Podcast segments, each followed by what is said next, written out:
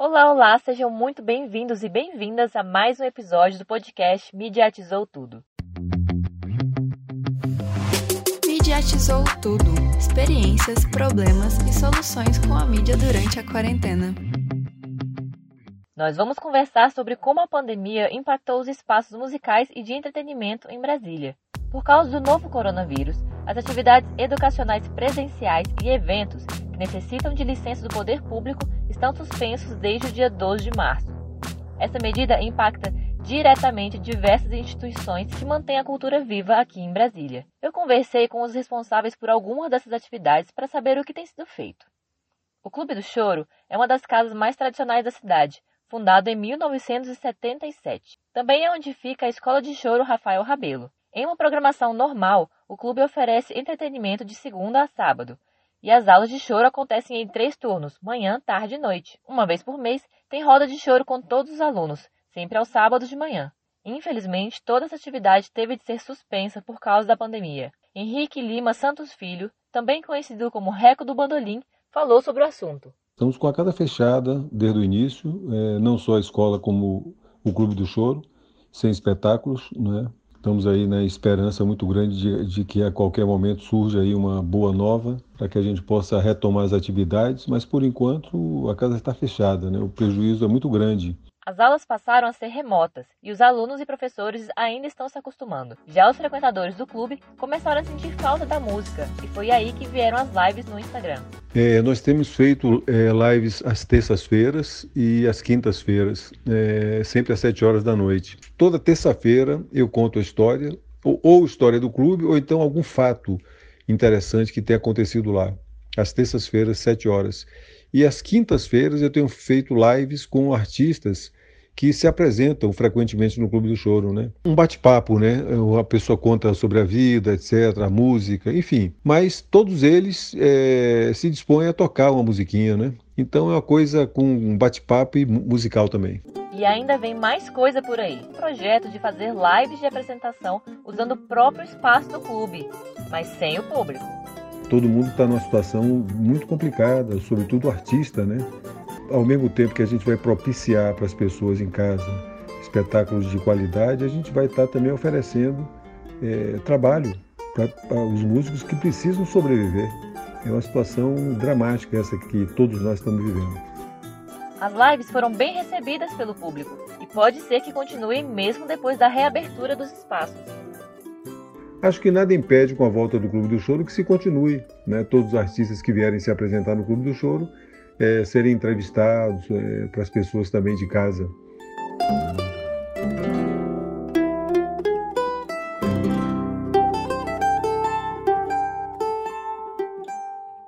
Outra instituição afetada foi a Escola de Música de Brasília, que existe desde 1964. Hoje são aproximadamente 3.400 estudantes e 205 professores. Eles atendem praticamente todos os instrumentos de música ocidental e dão aulas teóricas e práticas. Oferecem ao todo 39 cursos técnicos e 42 cursos básicos. É uma das maiores escolas de música da América Latina. Por ser uma instituição educacional, também estão com as aulas presenciais suspensas desde março. E além das dificuldades de administrar aulas à distância, a escola tem outro problema: os instrumentos. O diretor, Davidson de Souza, explicou a situação para a gente. Boa parte dos nossos estudantes, é, eles não têm um instrumento próprio. Né? Eles acabam utilizando um instrumento que a escola de música é, proporciona um empréstimo por um período, né? e esse empréstimo vai em formato de rodízio.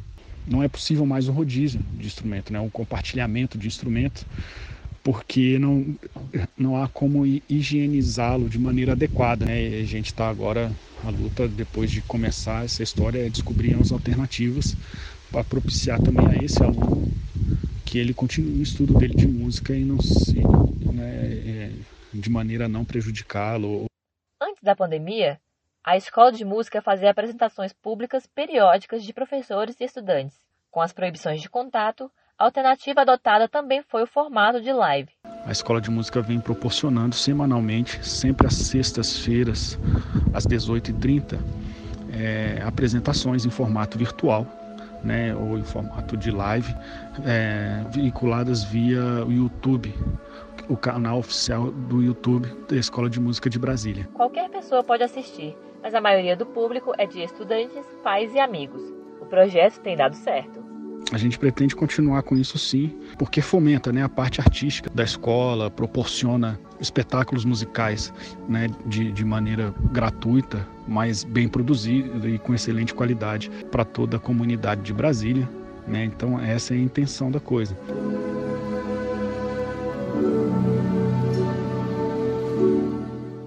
Apesar da popularidade das lives, esse não é um formato que funciona para todos. O Buraco do Jazz é um evento famoso em Brasília para quem quer curtir uma música gostosa, talvez sentar na grama e sentir um ventinho no rosto. O palco era montado todas as noites de quinta-feira no estacionamento do parque da cidade. O buraco acontece há quatro anos e é um evento sazonal, por ser ao ar livre. Além da proibição de atividades públicas, o fechamento do parque é outro empecilho no momento. Gustavo Frade, idealizador e produtor do Buraco do Jazz, já tinha todo o calendário do ano programado, mas teve que cancelar tudo. Como afetou, é muito simples dizer. Simplesmente ficamos de pés e mãos atadas, não dá para fazer nada. Diferentemente de outros eventos, Gustavo não acredita que o formato de live seria uma resposta para esses problemas. Eu acho que fazer o Buraco do Jazz é muito mais do que chamar a banda, colocar lá na frente, gravando passando para todo mundo. Não, isso, isso é um ideal de diversão do qual eu particularmente, não estou falando que é certo ou errado, mas particularmente eu não gosto, não aceito. Isso para mim não é diversão. Tá em casa para mim não é diversão. Uma possível alternativa para o buraco do jazz é um drive-in, onde as pessoas estacionariam e assistiriam ao show de dentro do carro, mas a ideia ainda está sendo analisada. Por enquanto, ainda não existe previsão de decreto do fim da pandemia. E até lá, o entretenimento de Brasília e do resto do Brasil vai precisar inovar para se manter vivo. E quem sabe, quando o isolamento social passar, teremos criado novas maneiras de nos divertir e curtir uma música. Este foi o nono episódio do Mediatizou Tudo. Fica aí para ouvir o próximo. É sobre a produção de podcast durante uma quarentena. Produção, roteiro e edição, Giovanna Inoue. Supervisão, Carolina Assunção. E ficamos por aqui com esse assunto. E você, fique em casa se puder e se cuida. Até mais!